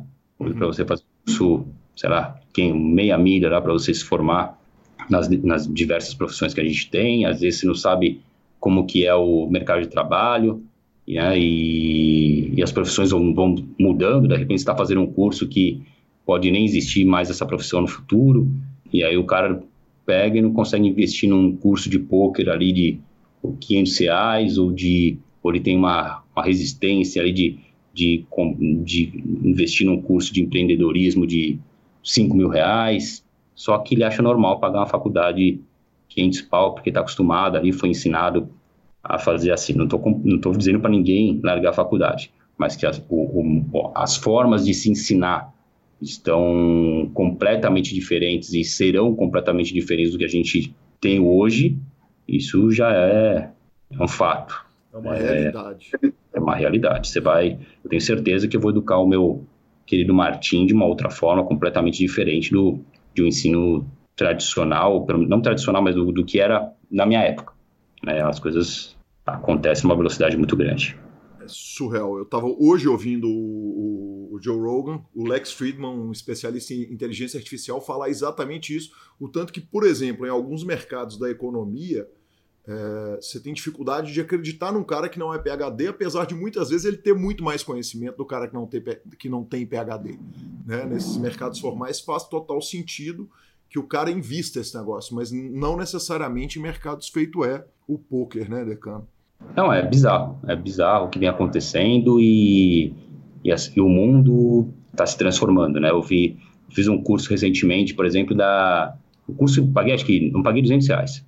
É um curso sobre, sobre a China, né, cara? Transformou minha cabeça, falando, não é possível, cara, que já existe tudo isso lá, que eles estão vivendo essa realidade, né, que não tem mais cartão de crédito, não tem mais dinheiro, que eles estão de, de, de, de, de país comunista mais mais, mais pobre, ali com é, 80 e tantos por cento de índice de abaixo da pobreza, hoje, e há pouco tempo eles têm uma renda per capita acima do, do, brasileiro. Então você vê como as coisas vão acontecendo, eu tenho muito medo disso no Brasil, não querendo falar de política, mas é, eu, eu, tinha uma preocupação muito grande com a minha evolução no Brasil, com toda a educação, a educação é uma das piores da história, né, uma das piores do, do mundo, e eu vi eu ficar pensando, cara, o que, que será de mim, o que, que será do meu filho, o que, que será das pessoas à minha volta, porque é, realmente educação aqui é péssima, né? E eu sou, um, eu sou um cara que ensina como é que eu posso ficar numa zona de conforto de, né, de, de aceitar isso. Né? Então, é, eu pensei bastante, quase fui para fora do país, né? quase fui morar nos Estados Unidos, já tinha visto é, possibilidade de green card, estava planejando alguns investimentos, inclusive, mas resolvi dar mais uma chancezinha para o nosso amado país. Também a chegada do, do meu filho acabou colaborando para isso, né, para estarem mais perto ali dos, dos avós, da, da, família, enfim. Mas não é algo que eu descarto, porque realmente precisa de uma transformação grande no nosso país em termos de, de educação. Né? Eu vejo isso pelos, pelos, pela, pela minha própria audiência, meus alunos, né? Às vezes, cara, não consegue fazer contas básicas ali de potióides, uma base de matemática ali, não consegue fazer. E não porque não é, não é questão de, de. É questão de não aprender, né? É questão de não, não ser ensinado, não, não, ser, não, não ser cobrado isso nas escolas, enfim. É, é, surreal. Eu fico falando, não é possível, cara. Não é possível que, a, que eu receba uma mensagem com tantos erros, com tanta é, não só erros de português, mas não, que não conseguem ser claros, não conseguem se comunicar. E, e, realmente, em alguns momentos, eu fico assustado. Né? Falei, cara, não é possível, cara, que a pessoa não consegue se expressar, independentemente de erros de português, não conseguem falar o que elas querem de uma uhum. forma de uma forma clara. E objetiva. É. Decano, voltando um pouquinho, você falou o seguinte: eu tenho a facilidade de aprender assistindo os melhores, e a gente estava falando a respeito de agrupamentos de pessoas. Quer dizer, a gente viu uhum. os alemães se agruparem, agora os americanos se agrupando, e você contou desse grupo que você tinha, Conete, Cavalito, Cane e mais um monte de gente que a gente não vai deixar de citar, para, porque a gente não vai citar para não fazer injustiça. É... Eu devo ter sido com alguém aí, eu já peço desculpas aí. Tranquilo, se quiser, depois você me manda e eu listo todos no, no corpo do programa, qualquer injustiça.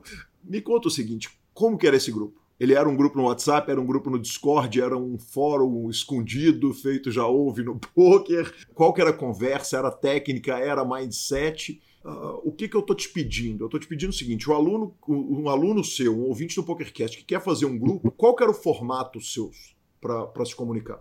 Na verdade, essa foi uma ideia que eu tive, né? Até por conta dos próprios das próprias referências que você citou, aí os alemães, né? Sempre foram muito fortes, muito cara, eles dominaram realmente o online, né? E aí passou por os, por os nórdicos ali, os suecos, e realmente são grupos, acho que até pela questão, não seria de ser um país pequeno, né? De, enfim, é, que eles conseguiram reunir ali os melhores. E assim, eu tenho certeza que a, a educação do país reflete muito isso, né? Então, você pega uma educação na Alemanha, uhum. né, você vai ter pessoas melhores, bem preparadas, não, não digo mais inteligentes, né, mas que tiveram acesso a um conhecimento maior do que, o, do que a gente teve acesso aqui. Eu falo por, por mim mesmo. É, então, a minha ideia foi de realmente trocar ideia, assim, principalmente com o pessoal que não estava tão ligado a times, né? Eu conversei, até é, convidei ali, né, com o pessoalzinho lá do Forbet ali para ver se se estavam afim de, de criar um grupo parecido, né? É, mas eu entendo que existem outras, cada um tem as suas prioridades, né? E tem suas formas de, de trabalhar, né? Então acabou que, que eu acabei me juntando mais com quem ou jogava por, por para si mesmo, né? Uhum. Ou que estava tão ligado assim aos times de poker, né? Então eu acabei tendo esse grupo ele funcionou, assim, numa nota, numa escala de 0 a 10, e foi um grupo nota 7, 8, né? Por quê? Porque é lógico que, que num, em qualquer grupo é normal um, um, um, se destacar e acabar entregando mais do que o outro em alguma área, enfim. É, a gente está falando de poker, que é algo que requer uma dedicação, um nível de, de exigência muito alto. Então, para você dar uma aula, principalmente para aquele grupo ali, você tem que estar, tá, assim, você tem que estar tá realmente estudando, se dedicando, querendo mostrar mais, né? E aí, por uma questão de, é, não digo meritocracia, mas uma questão, uma questão ali de, de esforço recompensa, né? Que, é que é o que o nosso cérebro faz a todo momento. Ele acabou não tendo uma longevidade como a gente queria, por prioridades. Eu mesmo tive outras prioridades em termos de, de projetos, né? E acabou que o grupo não foi bem sucedido enquanto durou, né? Acho que todo mundo aprendeu bastante, o pessoal foi um grupo que valeu realmente a pena de, de, de existir, mas quando não está todo mundo na mesma direção, é, é complicado que ele sobreviva. É, é natural acontecer o que aconteceu, de ter alguém sempre tá fazendo mais cálculos, de estar tá entregando. É, entregando mais do que outros, e aí tem um limite isso, né? A pessoa pega e fala, é, não, chega porque né, chega no, no, momento que, que, que não está mais recebendo o que gostaria de receber, ou prefere estudar de outra, acaba estudando de uma outra forma, né? Então é normal isso acontecer, e bola para frente, mas seria um grupo legal ali de, de quem sabe retomar ali, enfim, mas hoje, no momento, inclusive minha, não é minha prioridade. Né? Não é com as minhas coisas aqui. Eu tenho outras prioridades. E, e eu sou um cara que eu gosto muito de estudar, né? Então, apesar de estar sempre junto dos melhores, vai fazer com que você seja melhor, é, eu consigo acabar compensando com, com cursos e, e assistindo os jogadores. É, eu acho que é, que é fundamental para se manter em alto nível. Né? Então, a plataforma era o WhatsApp? Não, na verdade, sim, o WhatsApp era, era o de menos ali, né? A gente fazia só as, algumas interações pelo, pelo WhatsApp, né? Ou, ou alguma ajuda, por exemplo, vai jogar algum torneio. Ah, você conhece tal fulano, tal ciclano, como é que ele joga? Enfim, trocava uma ideia em relação a notes de jogadores. Basicamente, a gente ia para uma. Eu nem lembro se era o Skype, qual, qual meio que era, mas era. Não sei se acho que era toda sexta-feira ou quinta-feira. A gente pegava e ficava ali duas horinhas de, de aula, né? Então, alguém, sempre um, ficava responsável por, por ensinar alguma coisa. Então, a gente fazia mais ou menos nesse formato, todo mundo participava, todo mundo. Inclusive, isso foi até gravado, né? A gente pegou e. Enquanto rolou, foi muito legal. Enquanto foi, foi algo que a gente que trouxe valor para todo mundo. É, mas assim, só, de, só o fato de fazer uma vez por semana perde o total sentido, né? Porque os outros estão todo dia. Uhum. Então, outros todo dia ali respirando poker. Os times de poker são assim, né? Você está respirando a todo momento poker. Lógico que cada um tem também sua vida pessoal tudo mais, mas é uma entrega muito mai, ma, maior, né? Algo que é muito... Que é respirar poker, né? Eu gosto sempre de usar esse termo que, que a gente não tinha, né? A gente tinha lá uma vez por semana tal, foi legal, mas não era aquela entrega total. Decano, é, você cita dois nomes ali que são dois grandes nomes do, do mindset do poker. Inclusive, tenho duas entrevistas fantásticas que eles me deram, que foi o Cavalito e o Cani. Tinha mindset também ou era um grupo técnico só? Era um grupo bem técnico, né? Porque, hum. assim, a parte mental é, foi algo até que eu, eu, sempre me surpreendi, porque quando eu trocava ideia com, os, com vários dos melhores jogadores do Brasil, né, que eu tive contato, para mim era algumas coisas para mim eram tão óbvias que eu ficava ah, espantado ali com, com algumas atitudes ou algumas uh, alguns tilts que alguns jogadores profissionais davam, porque isso não tava, não era minha realidade. Então, para mim, eu sempre fui um cara que sempre aceitou muito a matemática, a variância, uh, entendia, né? Para mim era algo muito claro, muito. É lógico que ninguém quer tomar bad beat, ninguém quer ficar um mês no, no, no dar o swing e tudo mais, mas é algo que eu sempre levei na minha vida de uma forma mais tranquila do que os outros jogadores. Então, a parte mental nunca foi assim. Eu foco para os meus alunos, que eu entendo a cabeça deles, mas para às vezes como profissional eu tenho um pouquinho essa dificuldade de enxergar. Eu falei, cara, será que esse cara não entendeu ainda que é assim? E às vezes o cara se, se punir tanto ou a ponto de desistir, né? Teve, teve casos de, assim, de eu, de eu falar com, com pessoas super vencedoras que desabaram, assim, após uma derrota. Eu falei, cara, o que, que você está fazendo, cara? Você está viajando? Você não entendeu o que, que, que esse jogo aqui ainda? Né? Que esse jogo é completamente longo prazo, que essa variância aqui é normal do jogo, você tem que ter mais confiança e tudo mais, porque para mim sempre foi claro. Para mim eu sempre tive essa clareza ali de que de que era assim que se vencia. Né? Então, a parte mental realmente nunca foi algo tão, tão debatido nesse, nesses aspectos, né? Eu vi que muita gente ali tem esse, esse realmente mindset que eu tenho mais aguçado. Né? Sofre menos com as derrotas, tem mais clareza, não se vislumbra, não se acha o melhor jogador do mundo quando muitos te falam isso. Ah, pô, acho você o melhor do Brasil, cara. Ah, beleza, cara, eu sei que eu não sou e tá tudo bem, né? É, a gente tem que tomar muito cuidado quando um, um leigo, quando um amador emite alguma opinião sobre o teu trabalho, sobre ainda mais quando é para cima, né? Uhum. É, ainda mais quando ele é positivo, que é na imensa maioria das vezes. Então você tem que calçar as sandálias da humildade ali, ficar na boa, saber qual é o teu nível de entrega e conhecimento. Uh, hoje muitos jogadores falam não, muitos amadores e alunos falam, cara, você é o melhor do Brasil, não sei o quê. Falo, cara, esquece, eu não tô nem jogando. É, e nem por isso eu não tenho conhecimento para entregar, eu tenho muito conhecimento, sou muito bom no que eu faço.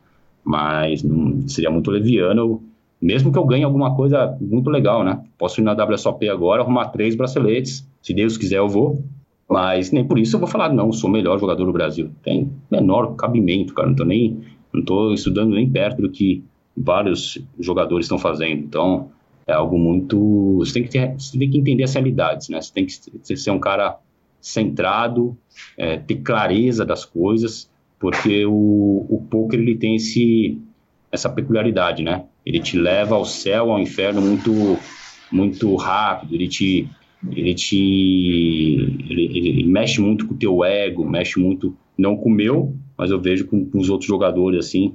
Ele mexe muito com o ego, já acha que porque ganhou tais, tais torneios já acha que é realmente o melhor do mundo, que ou que nunca não precisa mais estudar, né? Entra numa zona de conforto super perigosa. Então, na questão do mindset é isso, tem que estar tá Tem que entender realmente o que, que é o poker, o que, que é o jogo, por que, que as coisas acontecem dessa forma, o que, que é o ROI, o que, que é a variância. Quando você tem mais clareza disso, fica muito mais fácil de você passar por momentos difíceis e até entrar naquela pergunta que você falou, por que, que tem tanta gente que não que não de, que poderia estar brilhando ali, talvez estar num super high roller da vida, não está, né? Não não chegou, não foi longe. É basicamente a cabeça é o, então, o meu professor de tênis fala uma coisa bem interessante. Ele fala o nosso cérebro, é o nosso melhor amigo e o pior inimigo. Então, você tem que estar muito centrado e com clareza das coisas. Decano, eu vou fazer uma pergunta que são duas perguntas em uma. Qual que é você pega um aluno cru, você pega um cara que falou o seguinte, agora eu vou jogar pôquer, ou eu jogo pôquer há 10 anos com meus primos, é, num, num, num, jogo semanal e agora eu resolvi que eu quero ser muito bom nesse jogo. No caso do aluno, qual é, é, é o peso do talento comparado com o estudo? Quer dizer, é possível pegar um cara que não tem o menor talento, um cara que obviamente sabe fazer conta, tem a, a, a capacidade de, de aprender coisas da vida, mas o talento específico para poker. E, ao mesmo tempo, na mesma pergunta, eu vou te perguntar o seguinte: no caso do professor, quanto que pesa o conhecimento e quanto que pesa a didática? Ótimas, ótimas perguntas. Vamos primeiro para a primeira ali. Eu, eu, eu dou outro nome, eu não chego a falar. Quer dizer, a gente pode usar a palavra talento, né? Uhum. Mas eu vejo muito mais que é uma. É, eu que vou muito a fundo nesse aspecto de conhecimento humano, do porquê que aquela pessoa tem aquele conhecimento e outra não tem, é, ou as tomadas de decisão na nossa vida, né? Vira e mexe, a gente pega, tá trocando ideia, fala, cara, como é que esse cara pode jogar tão bem pôquer e fazer uma idiotice dessas? A gente fala, cara, não tem cabimento. Então, eu sempre fui um cara que gosto de ir um pouco mais a fundo nas, no, nas coisas, né? eu não aceito muitas coisas como elas são, como são mostradas. Então, eu gosto, eu gosto muito de ter clareza, né? Eu estou usando bastante esse termo, de ter clareza da, do, de, de, como é o processo de decisão dos jogadores, né? Tem um livro que eu recomendo demais, que é o Poder do Hábito, né? Então você vê que muitas das coisas ali mostram exatamente como é que funciona o nosso cérebro. Então eu fico pensando demais em cada como é que se dá o, o processo de decisão em tudo, desde uma coisa corriqueira de você pegar e tomar um copo d'água, até de você fazer um investimento X, e eu, eu martelo bastante isso na minha, na minha cabeça, né? Então, eu, eu percebo que muitos, muitos dos alunos, né, e eu, eu lido com todo tipo de aluno. É, eu vejo que, que muitos deles têm mais facilidade ou menos facilidade, e aí não é nem uma questão só matemática, mas é uma questão de lógica, de entendimento do que você fala. Tanto que eu falo em várias, por exemplo, eu estou numa mentoria de 20 grupos, de 20 alunos. Eu, eu dou a mesma aula para todo mundo. Acho que eu tenho alguma, algumas, uns poucos momentos que é individual, mas eu falo a mesma coisa para para todos os alunos, e às vezes eles estão no mesmo nível, às vezes não, não, não, não tem nem conhecimento tão é, grande de poker, e uns deslancham, outros não, né? E eu vejo que é muito você ter a primeira capacidade de ouvir, né? Eu sou um cara que eu sempre na minha vida ouvi muito mais do que eu falei, por incrível que pareça. Uhum. Mas eu sou um cara que observo muito, eu é, ouço muito, né? Até porque eu sou um cara meio crítico, então se eu, é, se eu vejo que aquilo não faz sentido para mim, eu, eu, simplesmente eu não fico debatendo sobre, né? Eu pego e vou, vou ouvir outra fonte, né? Pego, não, só que não faz sentido para mim, eu vou, quero ouvir essa, essa outra fonte para ver se faz sentido e de, de, qualquer tipo de conhecimento. Então eu vejo que as pessoas têm mais facilidade de aprender, têm mais facilidade, algumas outras têm um pouco mais de dificuldade. É, as coisas fazem sentido para algumas e não fazem sentido para outras. Isso envolve uma coisa muito complexa, né, de experiências de vida, de lógica. O poker é um jogo é, totalmente lógico, mas que o nosso cérebro nos sabota a todo momento, né? Eu sempre falo para meus alunos, o, no poker a gente toma as decisões certas e perde, e muitas vezes a gente toma decisões erradas e ganha. Uhum. Então, ele vai te sabotar o tempo todo, porque se você não tiver um cara como como eu, né, um mentor falando, ó, você fez isso por conta disso, disso, disso, você nunca vai saber o que é o certo e o errado porque as coisas não fazem lógica. Em todas as outras áreas, isso é muito mais presente. Você toma decisões certas e coisas boas acontecem. Né? Você toma decisões erradas, coisas erradas. É, a gente consegue ser um pouco mais orientado pelo resultado. No poker isso não acontece, né? O resultado é sempre de longo prazo, então você isso é, na tua cabeça não funciona, né? Você às vezes toma uma decisão que fez você ganhar um torneio e essa decisão era errada. Uhum. E aí você ganhou o torneio, você vai achar pro resto da tua vida que aquilo é certo. Né? Então, é, o poker ele tem essa peculiar, peculiaridade. Por isso que é difícil jogar poker. Né? Não, é, não é à toa que, que a maioria não entende, não entende a lógica do, do jogo. Né? Então, eu percebo que é, eu tenho cada vez mais isso mapeado na minha mente. Eu tive é, isso remete a várias didáticas e metodologias que eu desenvolvi ao longo desse tempo, né, de, de poder é, aprimorando, né, sempre porque eu entendia como é que funcionava a cabeça dessas pessoas, né, ou da maioria delas, ou quando a, a, algum aluno me falava alguma coisa, eu falava, não, não é por aí, é por aqui. Hoje, por exemplo, eu tenho cada vez mais focado em a gente, toda vez que um aluno me, me, me manda uma mão de pôquer, eu fico muito focado em acabar com, a, com ele contando a mão. Ele, ele tem um determinado momento que ninguém mais precisa ouvir. Uhum. é um momento de decisão do cara. Né? Porque poker é, é uma, um dos grandes vilões no poker é, é você estar tá orientado pelo resultado. Uhum. Então, costumo dizer para o aluno, cara, você foi lá, pensou, pensou, pensou e pagou. Você tem que focar até ali. Uhum.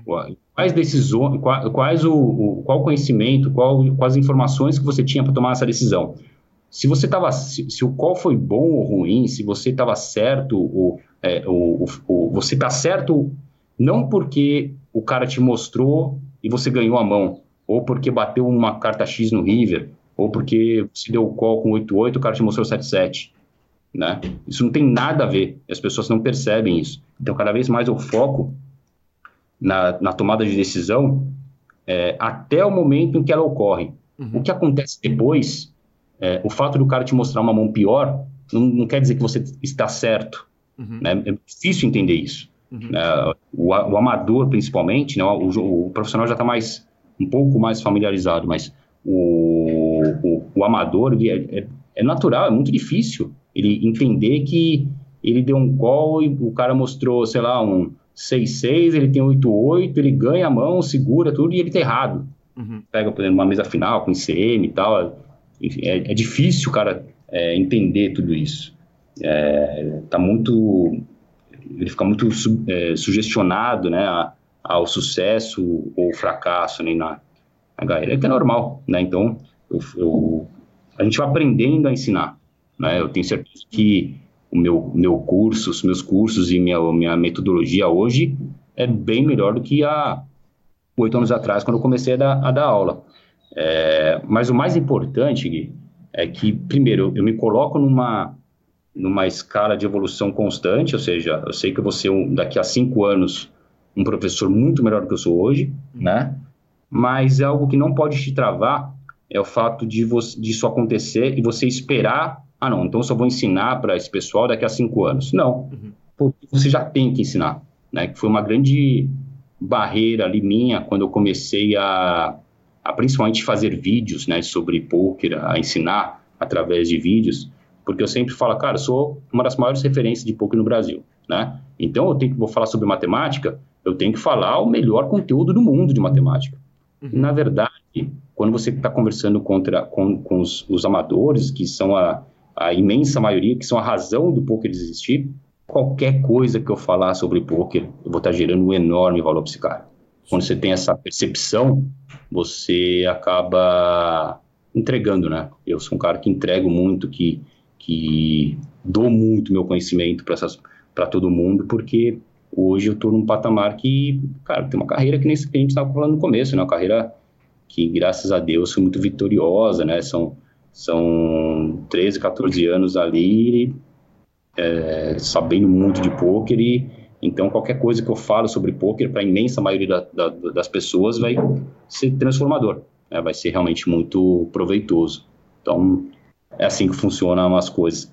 Eu não lembro a, segunda, a sua segunda pergunta, não sei nem se eu respondi. A segunda pergunta é a relação conhecimento versus didática do professor. Porque não necessariamente ah, eu lembro muito bem de, de, é, é, é, de situações na minha vida pessoal em que o Matheus Pimenta, por exemplo, que é um cara absolutamente brilhante no jogo, sentava atrás do Caio Pimenta e falava, cara, eu não sei se isso é verdade até hoje, mas que ele sentava atrás do, do, do Caio Pimenta em 2008 Falava, cara, uhum. eu não consigo entender o que, que ele está fazendo, ele não consegue me explicar, só é certo. só é certo. Quer dizer, é, é, sentar com aquele Caio Pimenta de 2008 para um jogador que hoje está começando, talvez não seja útil para ele. Né? Tem uma questão toda Sim. de didática, de como passar o conhecimento, que eu queria que você fizesse essa relação entre o seguinte: ser é, é, é, melhor aprender com o melhor cara do mundo ou é melhor aprender com o cara que tem uma didática ali é, é que é primorosa? Sem dúvida, a segunda opção. Uhum. Não tem menor dúvida, por quê? Porque o melhor do mundo, ele está num nível que talvez ele não saiba qual é o nível do amador, como é que é o, que, que o amador está pensando. Isso é um grande diferencial meu. Né? Eu sempre, é, como eu sempre foquei, na verdade, por, por um acaso, né? Mas é lógico que a, a, a massa dos, dos jogadores de pôquer são os amadores. Acabei dando muito mais aula para amadores do que para do que para profissionais. Uhum. Uh, uh, então eu sei o que passa na cabeça desse cara. Eu sei quais são as dores deles. Eu sei qual é a dificuldade desse cara. E aí eu consigo traçar metodologias muito mais fáceis de serem entendidas por eles. Então eu sei explicar muito mais com muito mais eficiência para um leigo do que o Fedor, provavelmente. Uhum. Né? Por quê? Eu já fiz, eu fiz isso, faço isso há oito anos. Tenho milhares de alunos que eu já conversei, troquei ideia. Eu converso com pessoas no, no Instagram, mesmo não sendo alunos.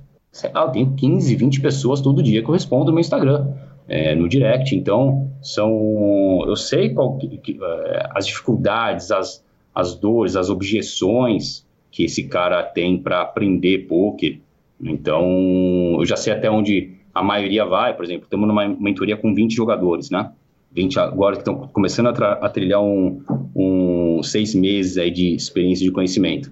Muitos deles vão largar pelo caminho, né? Ou não vão entregar, não tão, eles estão eufóricos, estão falando, caralho, decano, tô, já, já valeu o curso, a primeira aula aqui já transformou meu jogo, não sabia que isso existia, enfim.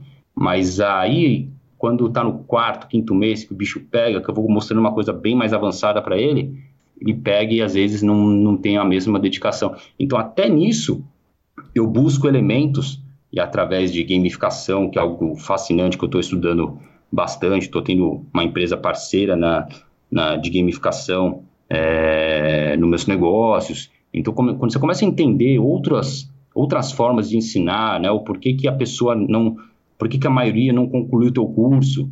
Pensa no, pensa no seguinte, na minha esteira de produtos, né, desde o começo até o final, eu tenho que fazer o meu cara concluir o curso. Então, eu tenho que fazer esse cara evoluir e fazer sentido para ele investir em um outro curso meu. Então, eu preciso que esse cara termine o curso. Então, é o que eu tenho que me preocupar, não só como professor, mas nos meus negócios também como empresário. Então, esse cara tem que terminar o curso. Ou seja, tenho, eu tenho que entregar um produto que seja que não, não me preocupe só ah, tá aqui o conhecimento e se vira.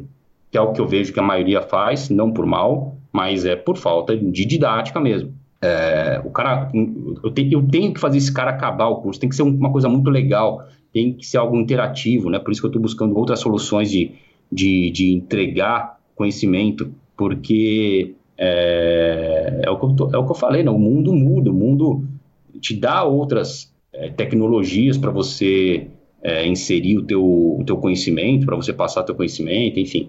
E, fundamentalmente, isso passa por uma didática melhor, para você se importar né, com, com o aprendizado desse aluno, é, porque aí você, você, realmente atinge um nível de, de excelência. E, no final das contas, vão, vão, vão sobreviver ali os, os melhores ali, não tem jeito, quem vai ganhar dinheiro mesmo no poker são alguns, né? Senão esse ecossistema jamais funcionaria.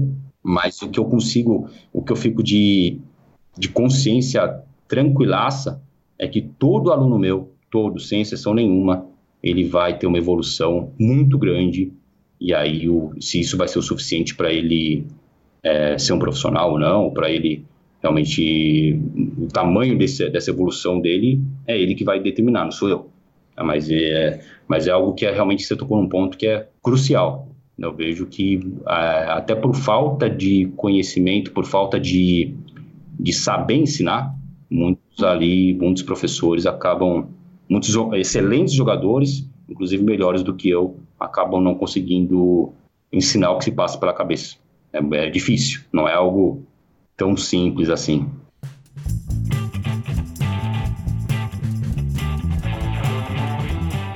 É isso aí, Thiago Nishijima. É Cara, Eu vou falar pouco, deixaremos para a semana que vem. Cara, bicho, deixa eu te falar. Como, eu- como eu gostei dessa entrevista, todas as duas horas dela. Ah, como eu vou me divertir ouvindo isso muitas e muitas vezes. Tweets, vovô. Tweets, cara, é, Joe Ingram tweetou o seguinte: é, você, não te, você não teve a verdadeira experiência de Vegas até você dizer o seguinte: quão longe vai ser essa caminhada maldita?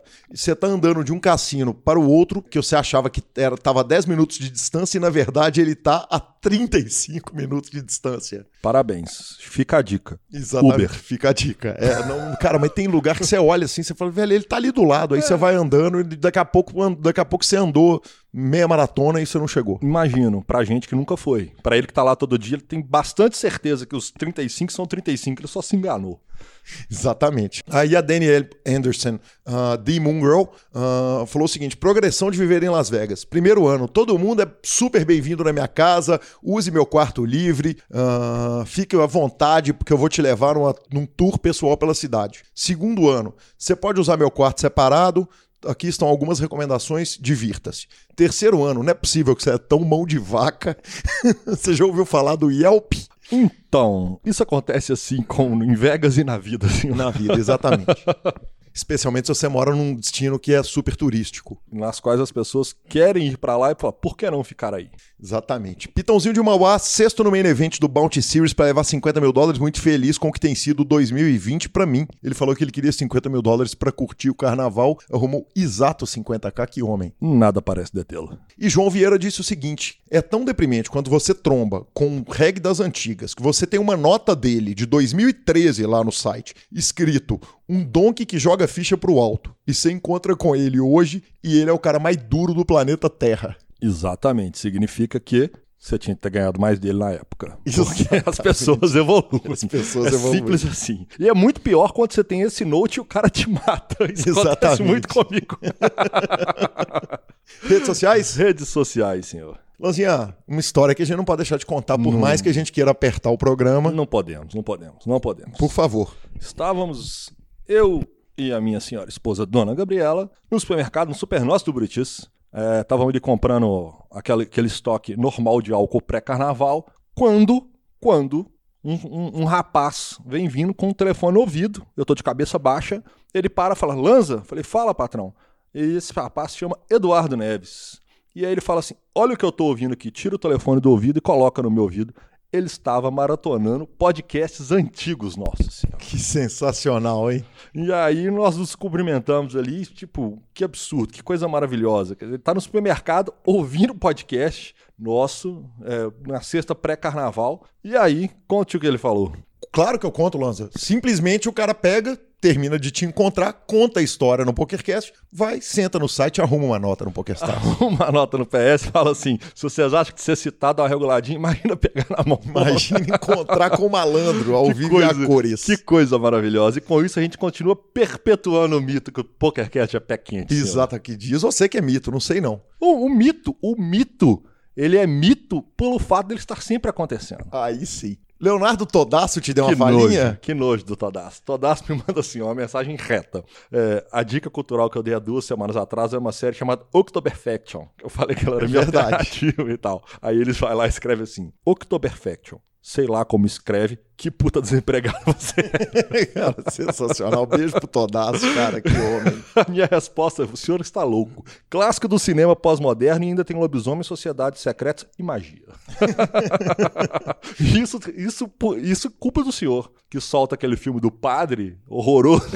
O E aí, Velociraptor. O Velociraptor fala no final. E como é que é? E, e ninja, assim. Ninjas. Vitor Neri falou o seguinte: Calil, você precisa ensinar algumas traduções de falinhas pro Lanza. Little Talk. Falinha Little Talk. Pra quando ele estiver na em Vegas na WSOP. Por exemplo, What an Account, também conhecido como Que Conta, e What a Man, o famoso Que Homem.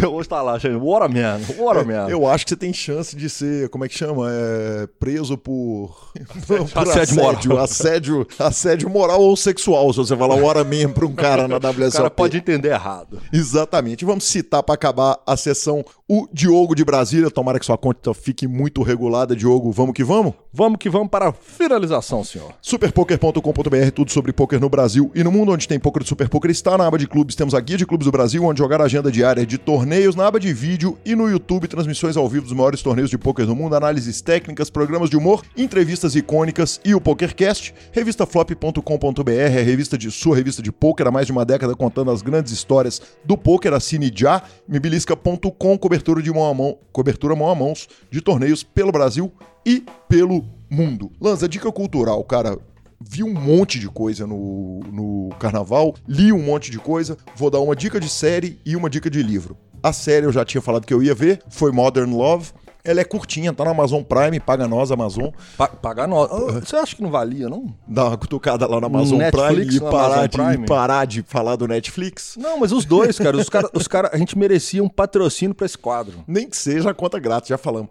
É, Verdade. Cara, Modern Love é muito legal. Muito curtinho, uma série de contos de amor em Nova York, de um jornal, se não me engano, New York Times. Eu posso estar errado. Eu achei super legal a série. É, eu vi que eu tenho coração ouvindo a série.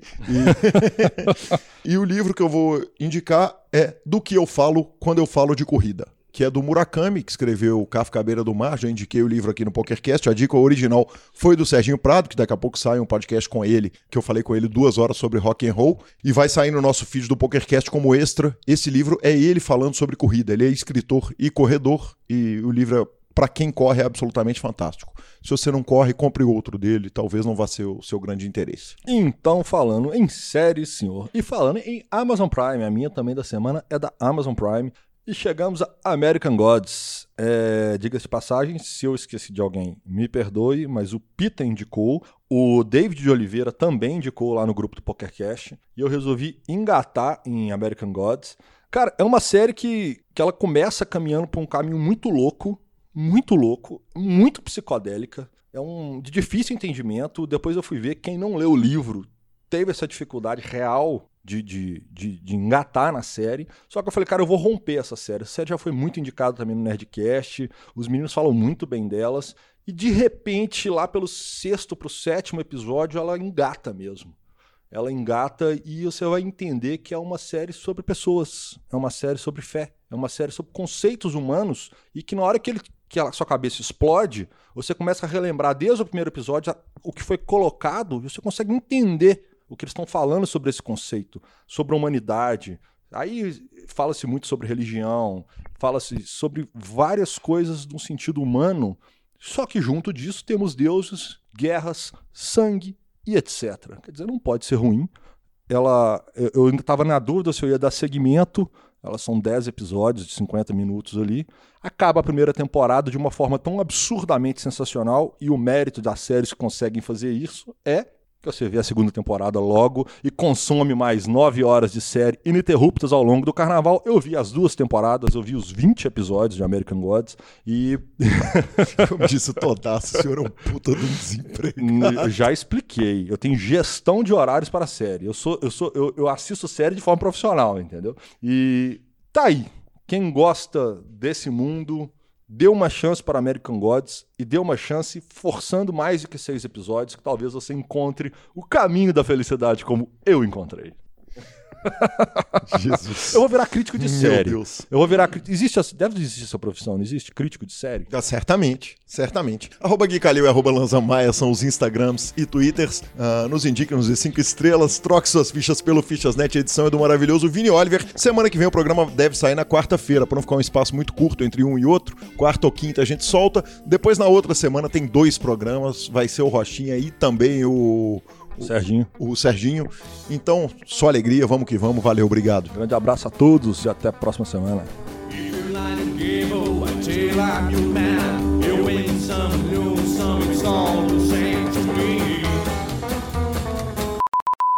Verdade, né?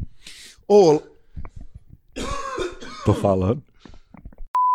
Vitor Neri